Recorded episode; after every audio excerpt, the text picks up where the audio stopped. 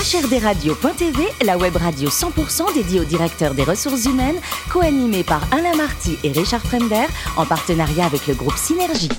Bonjour à toutes et à tous, bienvenue à bord de HRD Radio. Vous êtes 12 000 directeurs des ressources humaines et dirigeants d'entreprise abonnés à nos podcasts. Merci à toutes et tous d'être toujours plus nombreux à nous écouter chaque semaine. Vous le savez, vous pouvez réagir sur nos réseaux sociaux et notre compte Twitter, HRD Radio-du-bas TV. À mes côtés pour co-animer cette émission, Sophie Sanchez, directrice générale du groupe Synergie. Bonjour Sophie. Bonjour Richard.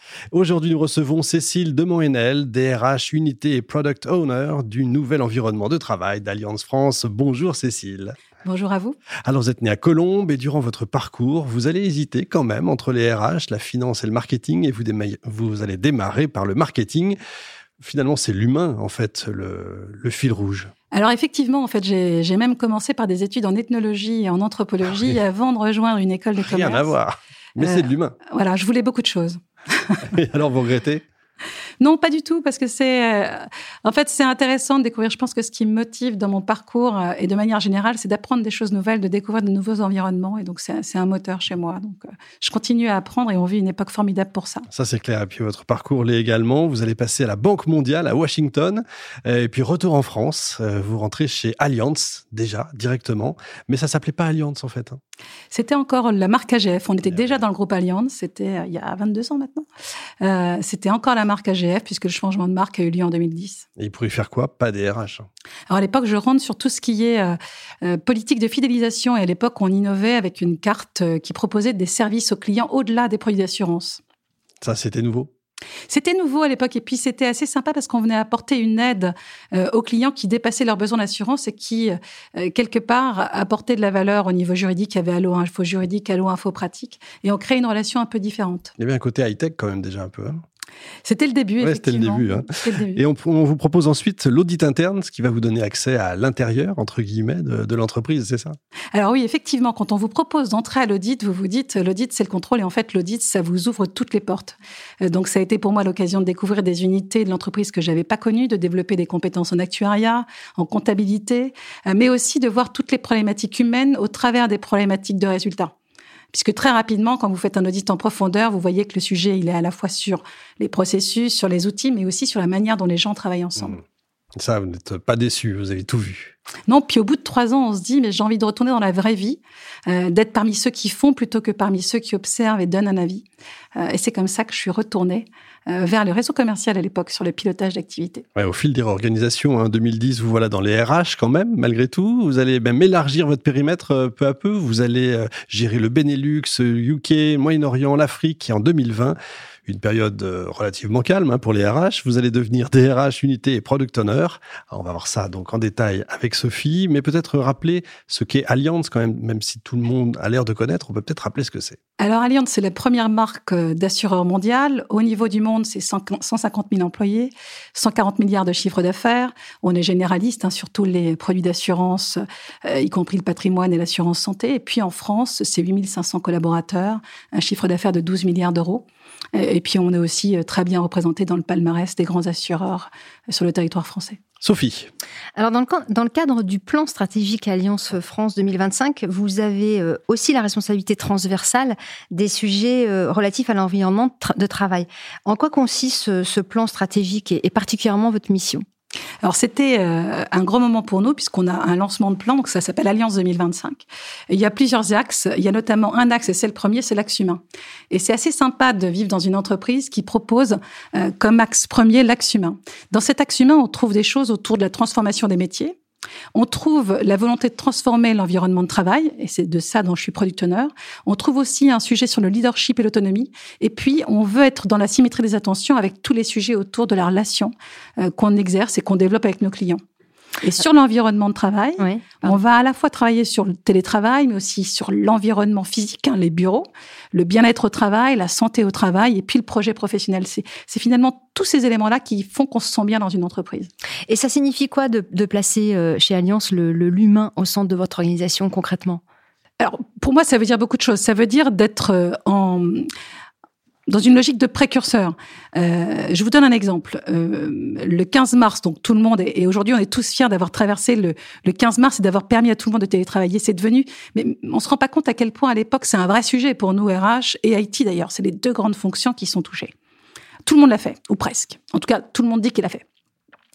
Mais quelques semaines plus tard, quand on discute avec les collaborateurs, ils disent oui, mais après. C'est-à-dire que dès le mois de mai 2020, ils veulent savoir ce qui se passera après. Ils veulent surtout que ça redevienne pas comme avant. Ils veulent qu'on leur promette et qu'on s'engage à construire l'avenir.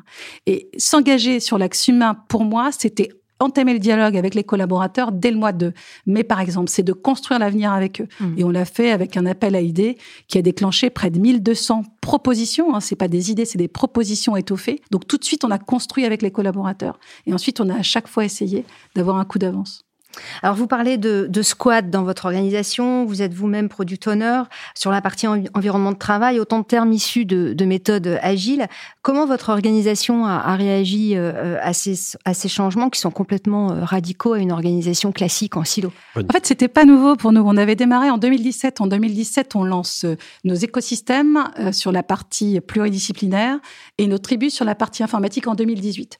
Donc, le, le fait d'épouser les méthodes agiles c'est quelque chose qu'on développe depuis plusieurs années. Euh, côté RH, à l'époque où on a basculé en agile, on a créé des squads RH. Et là, pour le coup, le fait d'être product owner, c'est quelque chose qui parle dans l'entreprise.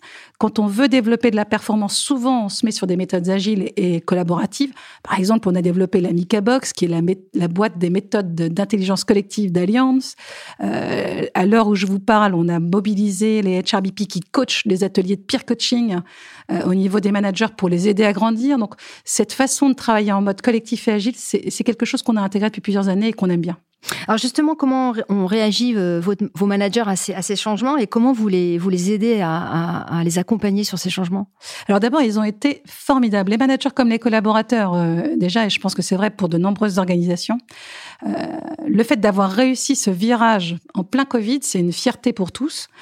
pour les managers, ça a été une épreuve particulière parce que c'est eux qui ont assuré la continuité d'un certain nombre de choses, qui sont restés le, le noyau de ces cellules, qui sont devenues de plus en plus autonomes. On pourrait comparer les équipes à des cellules autonomes finalement qui se sont fédérées autour des managers ou des scrum masters euh, sur la partie agile.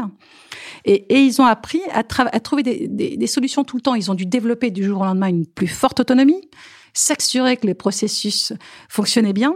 Et puis, à l'automne 2020, on a eu une alerte où là, on a eu des remontées des collaborateurs, des managers qui disaient attention, on surchauffe. Les gens s'arrêtent plus le soir.